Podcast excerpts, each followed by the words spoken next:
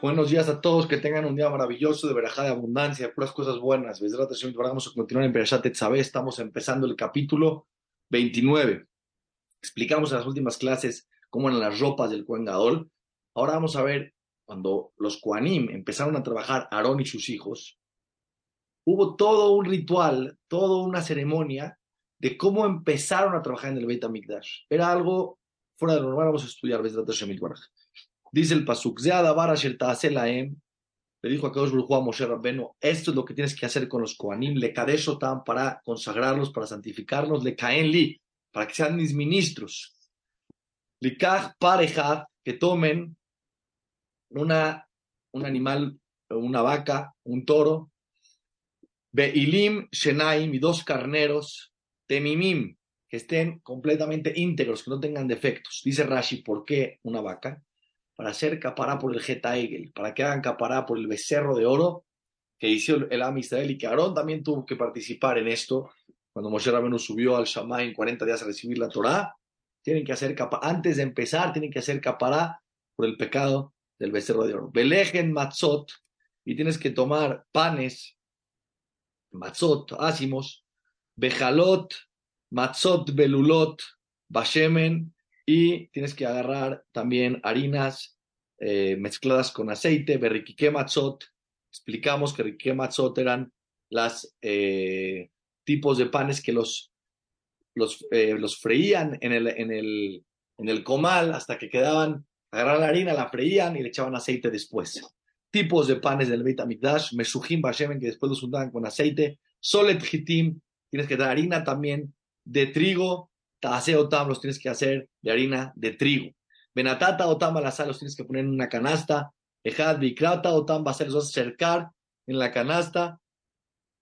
Betapar y tienes que traer también el becerro. Betchenea ilim y los dos cárdenos. Esto eran las ofrendas que tenían que tener los koanim antes de empezar a trabajar. Betarón betbanav takribli el petajo del moed. Y a Aarón y a sus hijos acércalos a la puerta del moed quiere decir a la puerta donde empezaba el Kodesh, ¿sí? y tienes que hacerles tevila. Tevila, la fuerza de la tevila es algo impresionante. Tevila una mitzvah para las mujeres, pero también los hombres, que no tienen una obligación de la Torah como las mujeres, tan, es ese nivel tan alto, es muy, muy importante viernes en la tarde ir a la tevila. Y antes de Shabbat, en general, la persona que aumenta en tevilot es algo, una pureza espiritual muy grande. Los Kuanim, antes de la inauguración del Beit HaMikdash, que fueron los Jodes Nisan, que inauguraron el tabernáculo del, del, del, Beit HaMikdash portátil del desierto, tuvieron que hacer Tevila. Ahorita que estuve en Jerusalén, algo impresionante. Ahorita en, en Israel, junto al Cote de la Maravilla, Mirkat Davidson, hay un lugar ahí donde puedes ver algo impresionante, cómo se veía el shuk, el mercado donde se vendían las ofrendas del Beit HaMikdash, cosas impresionantes. Se ven las escaleras por donde la gente subía al Beit HaMikdash y abajo en las escaleras que había, lleno de tevilot. Porque los judíos cuando tenían que entrar al Beit HaMikdash, tenían que entrar haciendo tevilá, no podían entrar de impuros, tenían que purificarse. Habían tevilot a unos cuantos kilómetros de Jerusalén porque había ciertos, ciertos grados de impureza que tenían que tardar 24 horas. Y luego cuando llega en purificarse y luego llegaban al Beit HaMikdash, tenían que hacer otra tevilá, algo impresionante. Los Koanim, Aarón Cohen y sus hijos, antes de empezar su trabajo en el Beit HaMikdash, tenían que hacer tevilá. Pelakachta et y vas a tomar las ropas, las ropas sagradas. Bilbashta et Aarón, vas a vestir a Aarón, etacutonet, lo vas a poner su túnica. Por supuesto, primero sus pantalones, pero no lo dice, su túnica. Betmeil efod, y después tienes que ponerle el manto, ¿sí? el manto que iba alrededor, que tenía el pectoral aquí adentro. Beta efod, beta hoshen, y el manto que tenía el pectoral.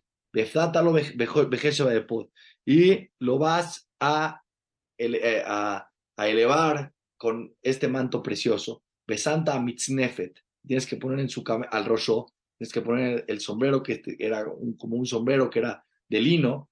Benatata etnez de la Kodesh. Y vas a ponerle el, la, la franja que tenía el nombre de Hashem, a la mitznefet, sobre el sombrero, como expliqué, iba sobre la frente, ya lo explicamos. Velakachta et shemen amishra, y vas a tomar el aceite con el que, de un aceite especial sagrado, ¿sí? aceite especial que tenía una kedusha, y con eso santificaba todos los utensilios del Migdash, también a los Koanim. Ven a Mishab y al Rosol, y tienes que vertir el aceite a Arona Cohen en su, le, echaba en su cabeza, a eh, eh, al rosó, auto. Dice Rashi le ponía en la cabeza un poco, le ponía entre los, entre los ojos un poco de aceite y luego lo unía como haciendo un, eh, un palo recto aquí, una línea recta. Algo impresionante. Bedvanav Takrib, igual a sus hijos vas a acercar, Beilbashta Kutanot, les vas a poner sus túnicas, Bejagarta Otamabnet, les vas a poner su cinturón, Aaron Ubanav, Aaron sus hijos, Bejabashta Laemik Baot, les vas a poner también el, el, a sus hijos con, con, la, con, con, todos los, con todas las partes de, de, sus ropas, que nada más tenían cuatro ropas. Ve allá, Laem, que una lejucat olam, y van a tener la que una, el ser los ministros, sacerdotes de Betamikdosh, para siempre, que una tolam, humileta yada Aarón beyad banab, y vas a llenar sus manos y las manos de sus hijos. Dice Rashi, ¿qué significa esto? Vas a empezar a hacer el trabajo en el Beit los vas a jinuj, los vas a hacer que comiencen el trabajo en el Beit HaMikdash. Les quiero explicar, y esto es algo importante entender. El pueblo de Israel no era un ritual bonito, una ceremonia de estas eran cosas muy elevadas que requerían una preparación. Todo en la vida que la persona hace con una preparación, llegas a otro nivel. Dicen que la Arizal era un jaja muy grande, llegó a niveles tan grandes porque cada vez que iba a hacer una mitzvah se preparaba. Preparaba principalmente con conciencia. Desde una persona que dice una veraja, la dice sin conciencia. No, ¿qué voy a hacer? Voy a hablar con Hashem Itbaraj está dando algo, estoy recibiendo algo, puedo tener satisfacción en este mundo, para poder tener, comerme una manzana, tengo que estar sano, tengo que poder comer, tengo que poder digerir, disfrutar. No, no, son muchas cosas. Es difícil tener conciencia, es difícil prepararte para cada mitzvah que hace la persona en su vida, pero en general cuando la persona se prepara, su nivel espiritual cambia por completo. Los animan a trabajar en el Beit Bueno, empiecen. No, Javi, hay una preparación. Desde las ropas, cuando las hacían, tenían que pensar que era para el Cohen Gadol. En el momento los vistieron, los ungieron con el aceite. No hemos empezado todavía. Bikrapta de tapar libneo del Moed, vas a traer el, la vaca o el toro en el Oel Moed, en, en, el Beit Amikdash, por tanto, del desierto, Besamah, y va a poner sus manos, Aarón y sus hijos, sobre el, sobre la vaca o el toro, al Roshapar sobre la cabeza. Esto es interesante. Normalmente, ¿quién trae las ofrendas? Cada persona de Israel. Pero en este caso, las ofrendas eran de Aarón y de sus hijos. Ellos eran en este caso los dueños. ¿Y quién en este caso fungió como el Cohen que le funge a la gente que trae los Corbanot? Moshe Rabenu. Moshe Rabenu fue la única vez en la historia que fungió como el trabajo del Cohen en la inauguración del Beit HaMikdash, cuando Aarón tenía que él traer los Korbanot y Moshe Rabenu hizo toda la boda con él. Algo impresionante. Beshahata de tapar le vas a hacer Shechita, Lifnei Hashem enfrente de Hashem Kistik del Beit HaMikdash. Petajo el Moed en la puerta de la casa del encuentro, afuera de el Kodesh, ahí donde estaba el altar. Belakachta Midama Pari, vas a tomar de la sangre de este toro, de esta vaca. Benatata al Carnota Misbeach, las tienes que salpicar sobre las esquinas del Misbeach del altar. Normalmente estaba el altar y en todos los Korbanot tenían que echar la sangre de la mitad del altar para abajo, se salpicaba, se salpicaba una parte del Korban, era parte de una hay cosas muy profundas en el trabajo del Betamigdash. Yo siempre lo repito en mis clases. ¿Quieres realmente entender por qué había que salpicar la sangre en el altar? No era eh, algo sencillo y simple, era algo muy profundo. Estudiar, siéntate a estudiar. Hay muchas explicaciones sobre cada cosa, el por qué, el significado, qué simbolizaba, para qué, con qué sentido. Estamos haciendo Torah con Rashi. Una vez en la vida vas a pasar por toda la Torah lo que dice. ¿Qué tenían que hacer? Normalmente echar, salpicar de la sangre de los colores de las ofrendas abajo, de la mitad del altar para abajo. Pero aquí, en la inauguración, en las esquinas, le dijo. En las esquinas, dice Rashi, Betzbaoteja con tus dedos, Betkol Adam, Shefogel Yesuda Misbeach, y todo lo que sobraba, todo lo que sobraba de la sangre la tenía que vertir en los cimientos del Misbeach, del altar. Había ahí un orificio y se iba la sangre hacia el, el abismo. y vas a tomar todo el sebo, amejaceta, kerev, que recubre a las entrañas, la cabeza, y el diafragma que está junto al hígado, bechtea que la que yot y los dos riñones, y los dos y el sebo que está sobre ellos, victarta mis y los vas a acercar, los vas a quemar en el altar. Ahí había una fogata, subías estas partes del animal, también si quieren entender por qué estas partes del animal se acercaban al altar y se quemaban, habría que entender. Bet basar par y la carne del animal, betoro y su piel, bet pirso, ¿sí? Y su estiércol, tisrof baesh michutz la mahane. Lo tienes que sacar del campamento y lo tienes que quemar fuera del campamento. Hatati es una ofrenda que viene a ser capará por algún pecado, pero en este caso era la ofrenda que venía a ser capará por el becerro de oro. Betai la hijad, tikaj, y vas a tomar un carnero, ¿sí?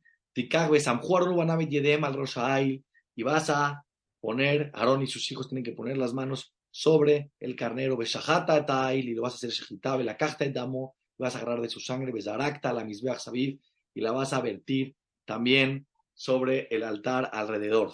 Betail tenateach dintajab, y vas a partir en pedazos todo el animal. Ve rajatzta kirbo, y vas a lavar todos los miembros del animal. Ukeraab, benatata, también sus patas, benatata al netajab, ve al rosó. Y vas a poner pedazos en la cabeza para que no se vea el cuello, para que no se vea feo. Era una pues, de cabo en la en el Betamidas, no podías poner ahí una parte del animal que se veía muy mal. Victarte et y vas a acercar todo el carnero a mis viajes al altar. Olahu, es un corbán olá. Les expliqué en algún momento qué es el corbán olá. El corbán olá es un corbán que se quema todo para Hashem. El corbán hatat, una parte se quemaba, otra parte no. El corbán olá era todo, todos los miembros del animal se ponían en el altar y se quemaban. Reach nijoach ishe la Hashemu. Es algo que le da satisfacción a Kadosh Baruchu. Dice Rashi, no porque tenía olor reach, un olor rico, imagínense a qué olía ¿Para qué puede leer quemar todo el animal con sus entrañas, con todo? No olía bien, pero daba satisfacción a Hashem que estaban cumpliendo las mitzvot del Beit HaMikdash y lo que significaba y lo que simbolizaba algo realmente tremendo. Vamos a seguir un poquito más para que puedan entender esto que está de locura. Ve la carta de Taila Sheni, vas a tomar el segundo carnero, Besamah, Harón, Ubanabe, Yedem, al Rosh y van a poner sus manos, Aarón y sus hijos. Beshahat de va a el Shejitá, Belakachta, Midamoy, vas a tomar de su sangre, Benatata, Altanuj, Ozer, Aarón, Bealtenuj, Ozen, Banaba, Yeminit. ¿Y qué vas a hacer? Vas a poner de la sangre, vean qué cosa tan interesante, sobre el cartílago de la mitad de la mitad de la parte media del oído de Aarón y de sus hijos Bealboen Yadaba a, a, Yeminit. Y también tienes que ponerlo sobre el pulgar de su mano derecha. Bealboen Raglaba Yeminit. Y sobre el pulgar de su pie derecho. Besarakta y Tadama la y después lo que te quede, agarraban la sangre, la, la ungían en, a la mitad del cartílago, en el pulgar y en el pulgar del dedo del pie. ¿Por qué hacían estos rituales? La sangre del corbán, del segundo corner, Estudia la Torah, siéntate, ve, analiza, abre los libros y vas a entender cosas muy profundas. De la carta minada vas a tomar de la sangre que está en el altar, ¿sí? de la sangre que, de, que, que, aventaron al, al misbeach y del aceite que con el que ungieron, veisita y le vas a salpicar al Aarón, sobre Aarón, ve al Begadavi sobre sus ropas, ve al Banavi sobre sus hijos de Aarón, ve al Begadavi sobre sus ropas, ve al Bigde y todo, Bekadesh, uy, lo vas a santificar, lo vas a consagrar, Ubanab, Ubigdebanab, a él, a sus hijos y a sus ropas y todo con él. Algo espectacular aquí. Belakakta Milail, a y vas a tomar del carnero el cebo y el rabo, Bealiá, Betajele, Bamejase, Etakereb, y del cebo que recubre las entrañas, Betietreta la cabeza, ¿sí? y el diafragma que está junto al hígado, Bechtea Kelayot y los dos riñones, Betajele, Bashalem y el cebo que está sobre ellos, Betshok Ayamin, y vas a tomar el muslo derecho, Kiail Miluim U, porque este es un carnero que era Shelamim. Shelamim, todos tenían un corbán, una ofrenda que venía de Shelamim por varias razones, por agradecimiento a Hashem, por muchas razones. En ese, en ese tipo de, de corbanot comían el Cohen que lo hacía, comía también el, la persona que lo traía, en este caso Aarón, y el altar se acercaba algo al altar Shelamim, todos estaban contentos y era capará para todo y verajá para todos. Lo Shelamim siempre eran los corbanos que hacían shalom entre Hashem las personas. Veamos algo interesante. Para que un corbán sea de shalom, todos tienen que estar contentos, todos tienen que tener satisfacción. Moshe Rabenu en este caso, que era el Cohen, Aarón y sus hijos, que en este caso estaban iniciando su, su, su abodá, su trabajo sagrado en el Beit HaMikdash, y en el Mizbeach se compartía con Akadosh Baruchú simbólicamente. Que tengan un día maravilloso de brajá, de abundancia, de puras cosas buenas. Vamos a continuar, Besdrat Hashem Baraj, con esta perashá increíble, Tetzabé, y lo que se viene. Está realmente maravilloso. Que el estudio de Torah nos traiga verajot, bendiciones, abundancia en todo lo que hagamos en nuestra vida. Seguimos, Besdrat Hashem Baraj.